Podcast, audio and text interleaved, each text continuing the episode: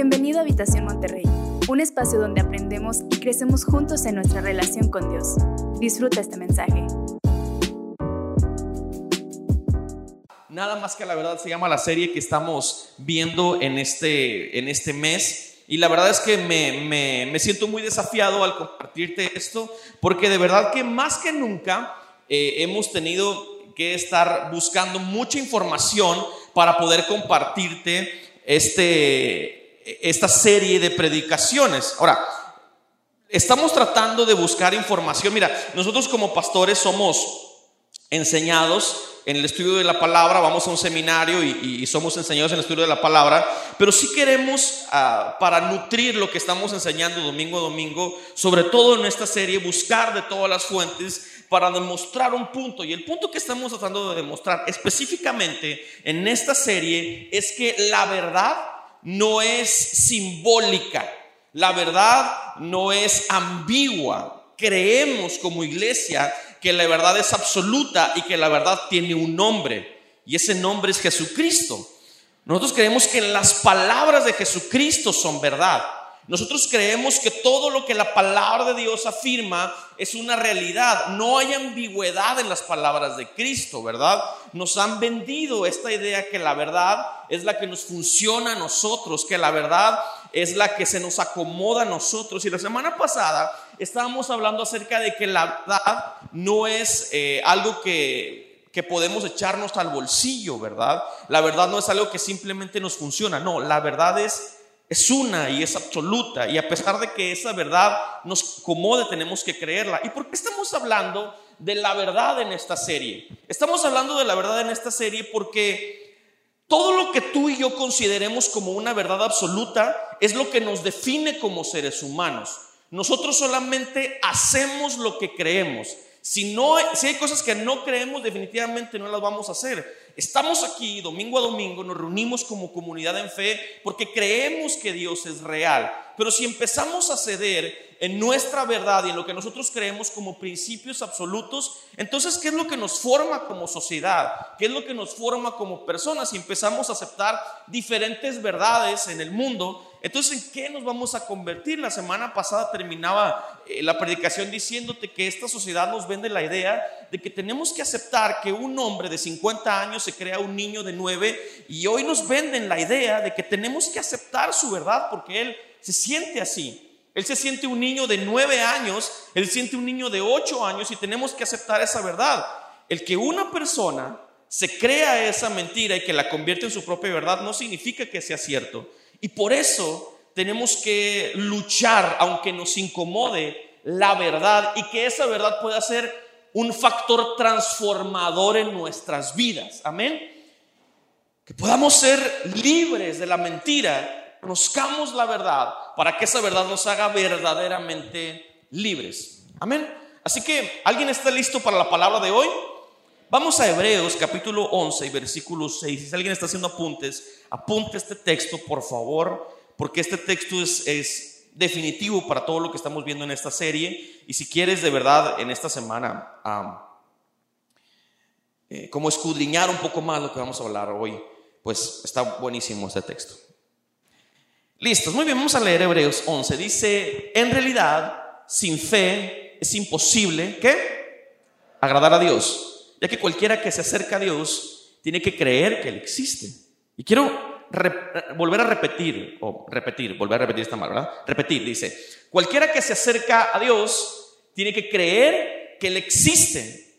Si yo creo que hay un Dios, pues mi confianza de esa creencia me hace acercarme a Él. Yo no me acerco a Dios si definitivamente yo tengo dudas de que Él existe. Dice, y que recompensa a quienes lo buscan. Entonces, si eh, creo que Él, perdón, si me acerco a Él es porque yo creo que Él existe y cuando yo me acerco a Él yo tengo el entendimiento de que Él me recompensa por el simple hecho de que yo lo estoy buscando. Amén. Vamos a tomarnos unos segunditos, cierra tus ojos, vamos a hacer una pequeña oración para enfocarnos en la palabra de esta mañana. Dios, te doy muchas gracias, Padre Santo. Gracias, papá, porque estamos en esta hermosa mañana aprendiendo de tu palabra, Señor. Háblame, Dios. Háblale a mi corazón. háblale a mi vida y transforma, Dios, lo que ha de ser transformado, Dios. Mi vida es tierra fértil para tu palabra. Todo esto te lo pedimos en el nombre de Jesucristo. Amén. El tema de hoy se llama, ¿cómo puedo estar seguro de que Dios existe? ¿Cómo puedo estar seguro de que Dios es verdad? De que Él es la verdad. Ahora, es importante que hablemos de la existencia de Dios en este tiempo. Es muy importante. La primera es porque vivimos en una época en la que la gente cada vez cree menos. Y eso es muy real, eso es muy palpable. Estamos viendo que nuestras generaciones cada vez creen menos en lo santo, creen menos en Dios. Incluso vemos que nuestros adolescentes, jóvenes de esta generación se burlan de la creencia de Dios. Y es muy fuerte eso. Cada vez hay menos fe. El continente europeo, por ejemplo, este continente se le considera como un continente eh, poscristiano. O sea, que ellos tienen una preconcepción del cristianismo y esa preconcepción los limita para poder creer que Él es una realidad. Hay un profesor en Estados Unidos que se llama Phil Zuckerberg, Zuckerberg, perdón, Zuckerman. Y este eh, profesor eh, da unas declaraciones muy interesantes y quiero leértelas. Dice, hay muchos más ateos en la actualidad que nunca antes, tanto en números absolutos como en porcentajes, sobre el total de la humanidad. Eso lo dijo el profesor Phil Zuckerman. Hay una estadística, dice que el 36% de los británicos no creen en Dios, el 48% de ellos no están afiliados a ninguna religión y el 66% nunca asiste a servicios religiosos. Y hay, otra, hay otro hecho interesante que dice que la religiosidad aumenta con la edad. ¿Qué quiere decir eso? Que los que son religiosos o sea, es la gente grande, es la gente mayor de la tercera edad y, pues gente madura, ¿no? Esto parece sugerir un progresivo reemplazo de creencias religiosas. ¿Qué quiere decir esto? Que si seguimos por el camino en el que vamos y le permitimos a nuestras generaciones no creer en Dios y por lo tanto no creer en sus principios y por lo tanto no creer en la moral bíblica, esto quiere decir que eventualmente nos vamos a convertir en una sociedad amoral eh, eh, o inmoral. ¿Qué quiere decir esto? Que eventualmente no va a haber un parámetro de lo que es bueno y lo que es malo, simplemente va a haber un libertinaje total. Y eso lo podemos ver porque las estadísticas nos dicen que la humanidad va hacia allá. Entonces quiero por favor que te tomes un minuto y si tú tienes hijos, Tómate un minuto para pensar en ellos, en tus hijos, en, en, lo que ellos van a aprender en las universidades, en lo que ellos van a aprender en la prepa. Y, quiero que sepas que el, el, camino por el que está tomando la sociedad, pues los va a llevar a dejar de creer en el Dios que probablemente tú le has enseñado, a creer en los principios que tú le has enseñado. Porque el mundo enseña cosas completamente diferentes a lo que la palabra de Dios enseña. Sigmund Freud, que es el padre del psicoanálisis, él decía que Dios era una invención humana que nos ayudaba a controlar nuestros propios temores. ¿A qué me refiero con esto? Por ejemplo, el ser humano tiene temor a la naturaleza, tiene temor a las relaciones, tiene temor a los cambios, ¿verdad? Entonces, eh, estos temores lo, orillaron a crearse dioses, ¿verdad? El temor a la muerte los llevó a crearse dioses para que pudieran ellos estar seguros de que después de la muerte, pues iban a tener una vida, para ellos estar seguros que si tenían enfermedades, si tenían cambios en la vida, bueno, que un Dios supremo, una mente suprema, los iba a ayudar. Ahora, es importante remarcar, familia, que no podemos a través de la ciencia comprobar que Dios existe. Si la ciencia pudiera comprobar que existe un Dios, pues entonces no existirían tantos ateos, ¿verdad? Si la ciencia pudiera comprobarnos a través del método científico que existe un Dios supremo y una mente suprema, pues definitivamente no tendríamos que defender la fe. Tenemos que defender la fe porque la ciencia no puede explicar que hay un Dios. Lo primero que te dice un agnóstico, lo primero que te dice un ateo es, muéstrame bajo el método científico que existe un Dios. La fe tiene que decirle, pues no te puedo demostrar que existe un Dios porque como dice el texto que leímos, necesitamos tener fe para poder recibir el entendimiento de que existe un Dios. ¿Alguien me sigue, iglesia? O sea, la fe tiene que estar de por medio para entender que Dios es un Dios creador. Ahora, hay algunos factores de la naturaleza humana que nos indican que hay un Dios. Hay varios, pero hoy quiero darte dos. Por ejemplo, la racionalidad. Ese es uno de ellos. El, el universo en el que estamos parados es totalmente racional. Yo no sé si tú lo sabías, pero cada ser vivo que habita en el mundo en el que estamos, cada eh, planeta, cada elemento eh, eh, que nos rodea, está ahí por una razón muy específica. O sea, que si eliminamos alguno de estos factores que le dan equilibrio a nuestro mundo, definitivamente eso nos llevaría al caos. No sé si alguien lo sabe, pero cada vez hay menos abejas en el mundo. ¿Alguien sabía eso? Ahora, el que haya cada vez menos abejas a muchos de nosotros nos puede valer, ¿verdad? Ah, pican, ¿verdad? Qué bueno que se mueran. Pero si te das cuenta de que, eh, o, si les escarbas un poquito esta información, te vas a dar cuenta de que si las abejas dejan de existir, dejamos de existir nosotros. Porque las abejas tienen un proceso que ayudan a que crezcan las plantas, a, que, podamos tener oxígeno. Entonces, estos pequeños animalitos chiquititos son tan importantes para el equilibrio de nuestro ecosistema que a veces ni siquiera lo percibimos. Insectos, animales, todos los seres vivos que hay en el mar, todos le dan un perfecto equilibrio. Ahora, ¿cuál es el concepto ateo? El ateo dice que hace miles y millones de años la materia explotó y de la nada se construyó la vida. Eso es lo que dice el pensamiento ateo. El pensamiento ateo dice que la materia desarrolló vida absolutamente de la nada. Pero si somos bien críticos con esa teoría, nos vamos a dar cuenta de que todo lo que está a nuestro alrededor tiene un poder de racionalización. O sea, hay una razón dentro de todo esto. Nosotros necesitaríamos creer que para que todo esto que, tenemos tenga un equilibrio, debe de haber una mente superior que le haya dado ese equilibrio. El aceptar la idea de que todo, todo nació de la materia de la nada y, vino una explosión y de repente se empezó a crear vida, sé que suena un poco simplista, ¿verdad? Porque el, el ateo y el científico lo cuentan mucho más profundo, pero es como decirte que si este atril que tenemos hoy acá lo dejamos aquí, eventualmente dentro de millones de años esto puede crear vida. Si esta madera sobre la que estoy parado la dejamos millones y millones de años, esta misma idea nos dice que esta madera sobre la que estoy parado puede crear vida. Pero el cristiano que ha creído en la verdad eh, de Dios entiende que hay una mente sobrenatural por sobre todas las cosas que le dio racionalidad al universo y al mundo. No hay eh, casualidades en el mundo que nos rodea. Todo está perfectamente bien pensado.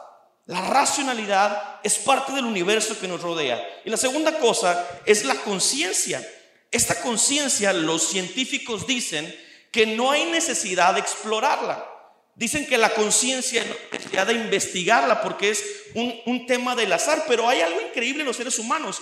El ser humano es consciente, pero no solamente el ser humano es consciente, el ser humano está consciente de que está consciente. No sé si me explico.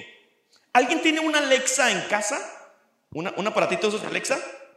¿Qué cosas le has preguntado? ¿Qué cosas? ¿Qué? Alexa, ¿cuándo vas a dominar el mundo? Y Alexa dice, eso no te lo puedo decir todavía, ¿verdad? Dice cosas así. Uno le pregunta a Alexa, ¿qué horas son? Y Alexa te dice la hora que es. Todas las mañanas Sayuri y yo nos levantamos y le decimos a Alexa que a cuántos grados estamos. Alexa nos dice, hoy vamos a estar a 22, que tengas un bonito día.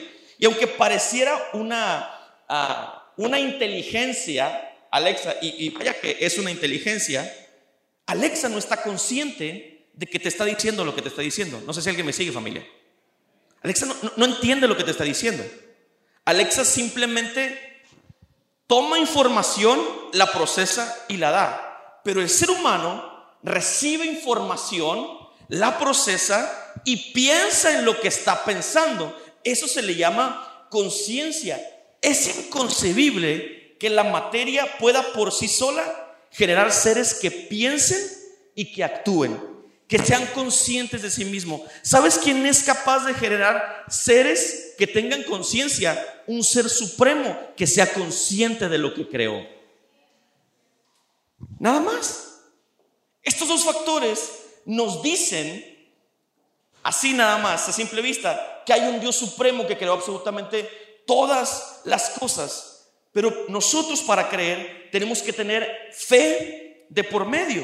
No nos podemos apoyar en datos de la razón para poder decir Dios existe. Tiene que haber fe de por medio y aunque la naturaleza nos diga que Dios exista y aunque la conciencia y la razón nos diga que Dios exista, la fe es un factor determinante para yo poder entender que Dios es real en mi vida. Antonio Cruz dijo, solo cuando el ser humano deja de resistirse a Dios, el don de la fe puede florecer en su alma. Solamente hasta que dejas de resistirte a Dios. Ahora, no sé cuál sea la relación que tú tienes con Dios. No sé si una relación muy cercana, no sé si es una relación un poco más lejana, no sé si eh, es la primera vez que escuchas algo acerca de Dios o te estás dando la oportunidad con Dios, no sé cuál sea tu contexto con Dios, pero hoy quiero darte algunas, pues son algunos principios que tienen que ver con la naturaleza de Dios. Y espero que a través de esta naturaleza hoy pueda ser desafiado a creer más profundamente que Dios es real. ¿Estás listo para los principios? El primer principio dice esto. Es el único Dios verdadero. Dios es el único Dios verdadero. Ahora vamos a respaldarlo con la palabra de Dios. Dice Isaías 44, 24. Así dice el Señor, tu redentor, quien te formó en el seno materno.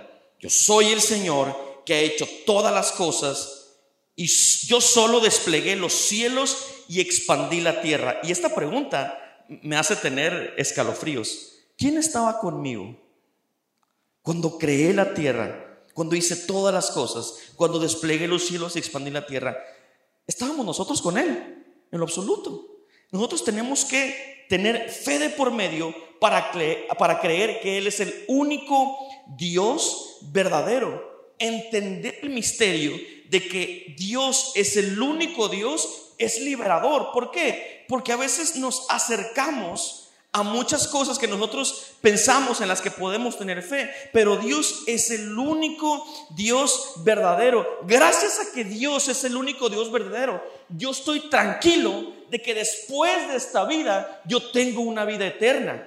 ¿Por qué? Porque Él me lo ha prometido en su palabra. Yo entiendo que por fe, si yo muero en esta vida o Él me recoge, en, la vida eterna yo tengo mi lugar. ¿Por qué? Porque Él es el único Dios verdadero. Él es el único que puede prometerle cosas a su iglesia. Y sabes una cosa, Dios es el único Dios verdadero que tiene la capacidad y la palabra para cumplirlas. Yo estoy tranquilo de que Él es el único Dios verdadero porque yo en su palabra he entendido que Él es verdadero y Él es real. El creyente sabe que es salvo porque cree en ese único y absoluto Dios. El segundo principio es que Dios es personal. Dios es personal. Los pecadores tenemos la oportunidad, hermosa oportunidad de conocer a Dios porque Él quiere ser conocido. ¿Alguien cree eso? Dios quiere ser conocido. Dios no es un Dios impersonal. Dios no es un Dios que necesite intermediarios. ¿Cuántas religiones, cuántas, eh, eh, cuántas eh, sectas creen que debe de haber un intermediario para Dios? Creen que deben pedir permiso para llegar a Dios. Para mí me encanta el hecho de que Dios sea personal y esto nos lo explica Jeremías 29, 13. Dice, me buscarán y me encontrarán cuando me busquen de todo corazón. Yo creo esta palabra. Yo creo la palabra de que cuando yo me arrodillo en mi habitación, Dios es personal. Este Dios que creó las galaxias, este Dios que mantiene absolutamente todo en equilibrio, este Dios que le dio racionalidad a los seres vivos, es este mismo Dios personal que quiere ser conocido por su iglesia. Yo sé que cuando yo me arrodillo en mi habitación, ese Dios personal quiere tener una conversación conmigo. Si tú estás con esta disyuntiva interna de Dios será real, Dios no será real, eh, será correcto que me arrodille delante de Él, será correcto que, que crea que su palabra es verdad. Yo te desafío a que esta semana tengas una, una, un tiempo de oración más cercano con Dios y vas a descubrir a un Dios personal que es real. Lo vas a descubrir. Hay alguien acá que haya descubierto a través de la oración a un Dios personal. Dios es personal.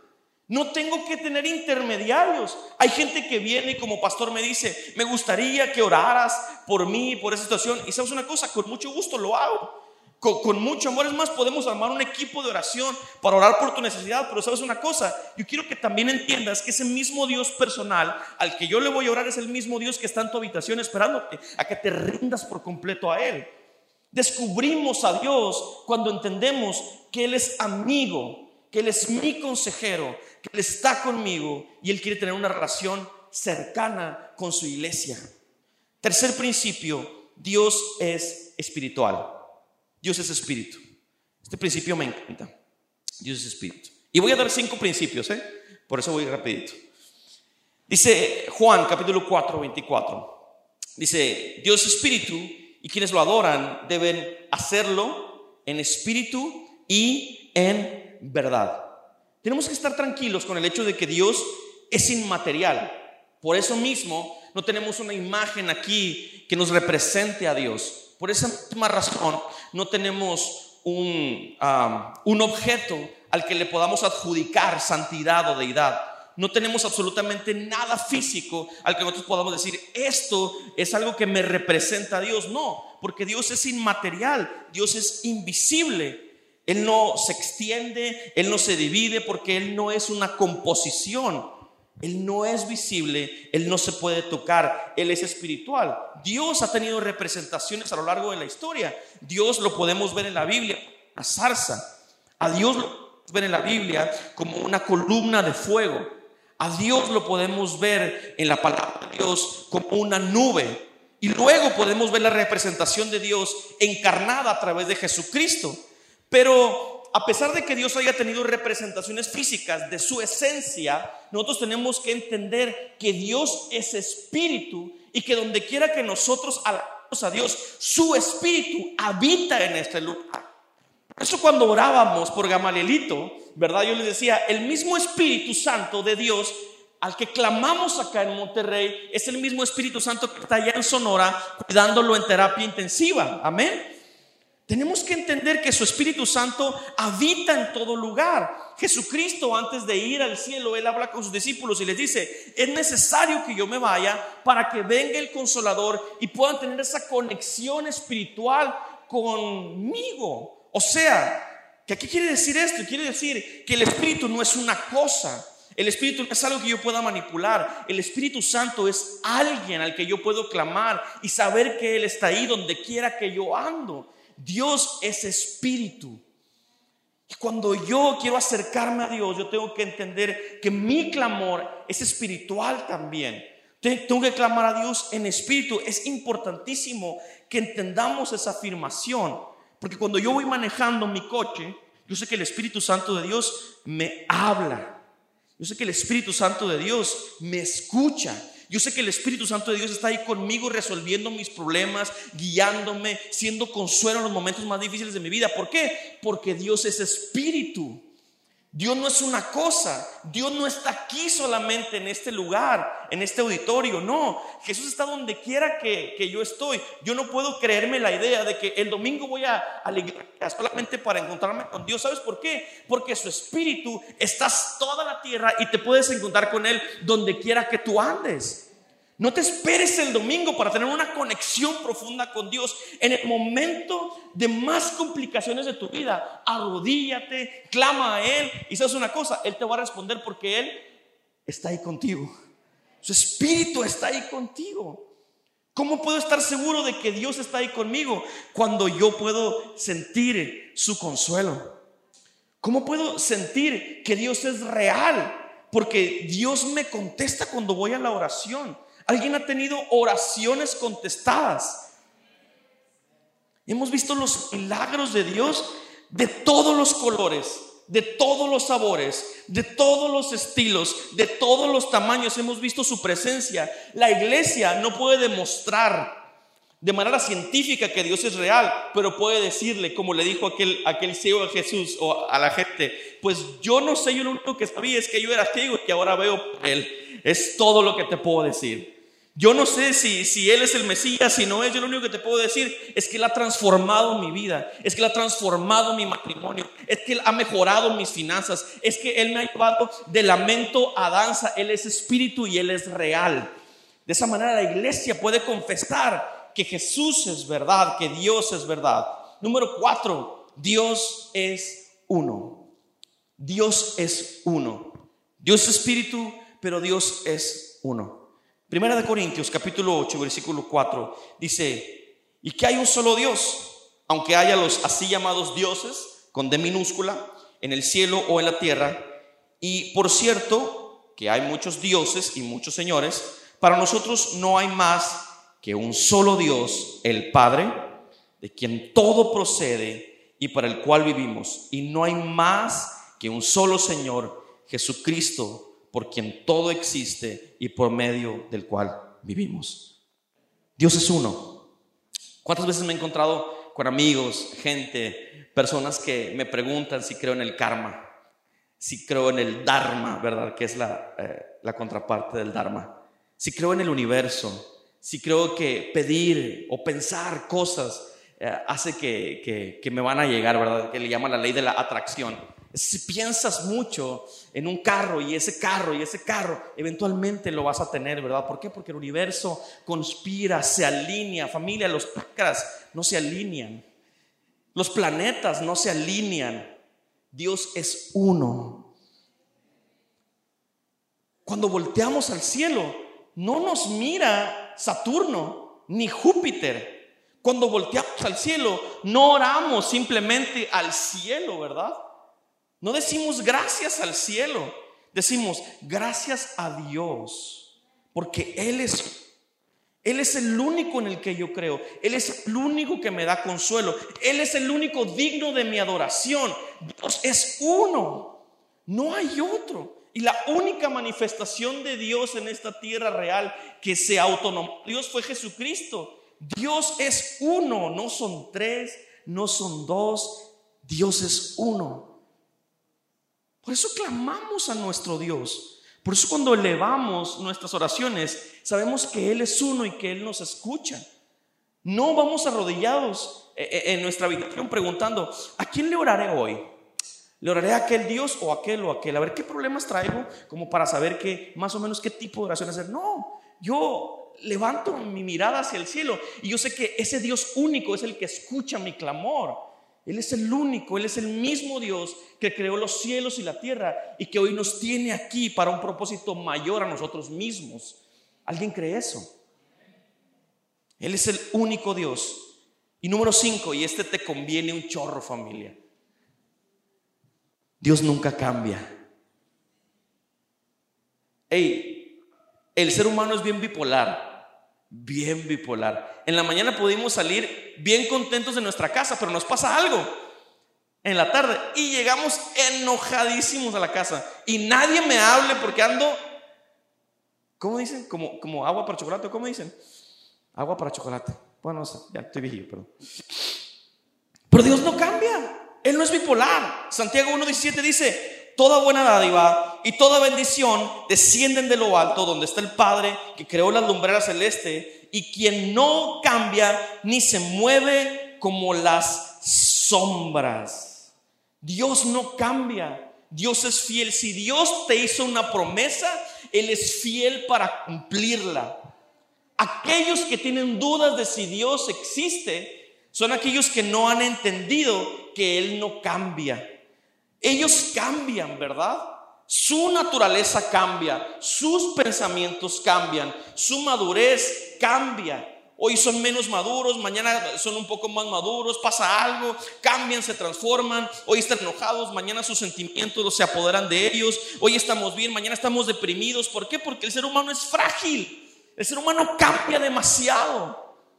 Pero yo descanso en la promesa de que Dios nunca cambia. Yo puedo estar seguro de que Él es verdad y que su palabra es verdad porque Él no cambia. Yo puedo fallarle hoy y mañana regresar arrepentido. Y yo sé que ese arrepentimiento me va a traer perdón porque Él nunca cambia. Él no, me va a ver a los ojos y me va a decir, ahora sí viene, cador cochino, arrepiéntete más. No, Él no se agüita. Él no desprecia corazones humillados. Él nunca cambia, Él es real, es verdadero. A. W. Pink decía, Dios no puede mejorar porque ya es perfecto. Y al serlo no puede empeorar.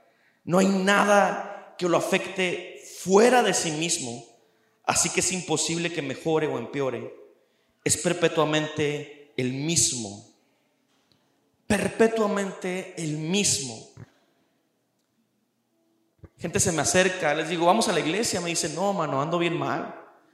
Dios me está castigando porque tengo tiempo de, de no ir a la iglesia. Dios, como que ya la trae conmigo el Señor. Fíjate, le adjudican presente a que han estado lejos de Dios. Pero ojo, si entendemos este principio, podemos entrar confiadamente al trono de la gracia y recibir el socorro que Él tiene para nosotros.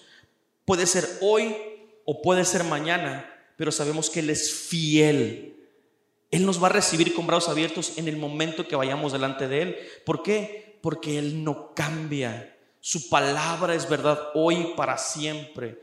El mundo está cambiando. Dice, los cristianos están ya muy atrasados. Esto es lo nuevo. Esto es lo de hoy. España hace más de 30 años decretó que el aborto era legal en todo el país. Y una muchacha, una niña de que tenga mayoría de edad, hasta sus tres meses puede practicarse ella misma un aborto, sin problema, porque la ley la respalda. Treinta años después nos encontramos hoy aquí y España está en, sus, en uno de sus peores momentos económicos. Ya no tienen población. No hay quien los mantenga. Ahora los viejitos españoles, ya, no hay quien sostenga el sistema. Están en una, de las peores economías. ¿Por qué? Porque abrazaron una filosofía del cambio. Cambiemos, transformémonos. El cristianismo está obsoleto. Y estos cambios están llevando a nuestra sociedad a estar más corrupta que nunca. Estos cambios están destruyendo las familias. Estos cambios están destruyendo nuestra sociedad. Esos cambios están destruyendo el núcleo más importante que Dios estableció. Pero si hoy somos entendidos como sociedad y como iglesia, podemos pedir perdón, levantar nuestros ojos al cielo y entender que recibiremos misericordia ahora en este 2023 porque Dios nunca cambia. Él es verdadero, Él es real. Él no se transforma. Si nos arrodillamos y nos arrepentimos y le decimos, Señor, perdóname, porque he sido ah, muy... Ah, me ha valido estos cambios que han sucedido. He visto cómo Twitter se vuelve loco. He visto cómo las noticias nos hablan acerca de más marchas y de más leyes. Y yo me sigo preocupando por mí mismo. Y no he sido lo suficientemente valiente para defender la verdad y nada más que la verdad. Pero hoy quiero entender que Él es uno, que Él es suficiente, que Él es hoy y para siempre y que nunca cambia y que si levanto mis ojos al cielo puedo recibir la misma misericordia que Él desde el inicio de los tiempos le ha dado a los seres humanos. ¿Cómo puedo estar seguro de que Dios existe? Simple, ten fe de que Él es real. Deposita tu fe en Él y empieza a cambiar en esa verdad, aunque te incomode. La única forma en la que yo puedo descubrir de que Dios es verdad es experimentándolo en fe, acercarme a Él. Y nos vamos a dar cuenta de que el mismo Dios de Israel, el mismo Dios que sacó al pueblo de Egipto, es el mismo Dios que hoy le sigue hablando a su iglesia. Él es el único Dios hoy y para siempre. ¿Alguien cree eso? Así que ponte de pie, por favor.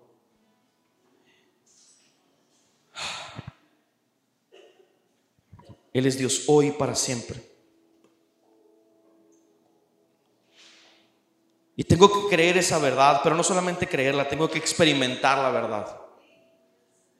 No solamente tener una parte de la verdad, no. Necesito abrazar toda su verdad, aunque me incomode.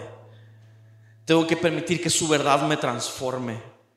Tengo que permitir que Dios haga una obra perfecta conmigo. Así que levanta tus manos al cielo y dile, Dios, que tu verdad sea palpable en mí, Dios. Si he tenido respecto a lo que tú eres, a tu esencia, Dios, transforma mi mente por completo, Dios. Hazme abrazar tu verdad, Dios. Señor, perdóname si he dudado de que eres real. Tal vez las dudas que tengo de si eres verdad o no, Dios, es porque no me he acercado lo suficiente a ti. Perdóname, Dios. Esta semana me comprometo a acercarme más profundamente a ti, Dios. Esta semana me comprometo a acercarme más a ti, Dios. Y tengo la convicción de que no cambiarás, que serás el mismo que me recibió hace años, serás el mismo que me recibió ayer, serás el mismo que me recibirá hoy, Dios. Quiero que esa verdad transforme mi presente y me lleve a un nuevo futuro en ti, Dios, en el nombre de Jesús. Gracias por acompañarnos. Si necesitas conectar con nosotros, entra a www.iglesiahabitacion.com o búscanos en redes sociales como Habitación Monterrey.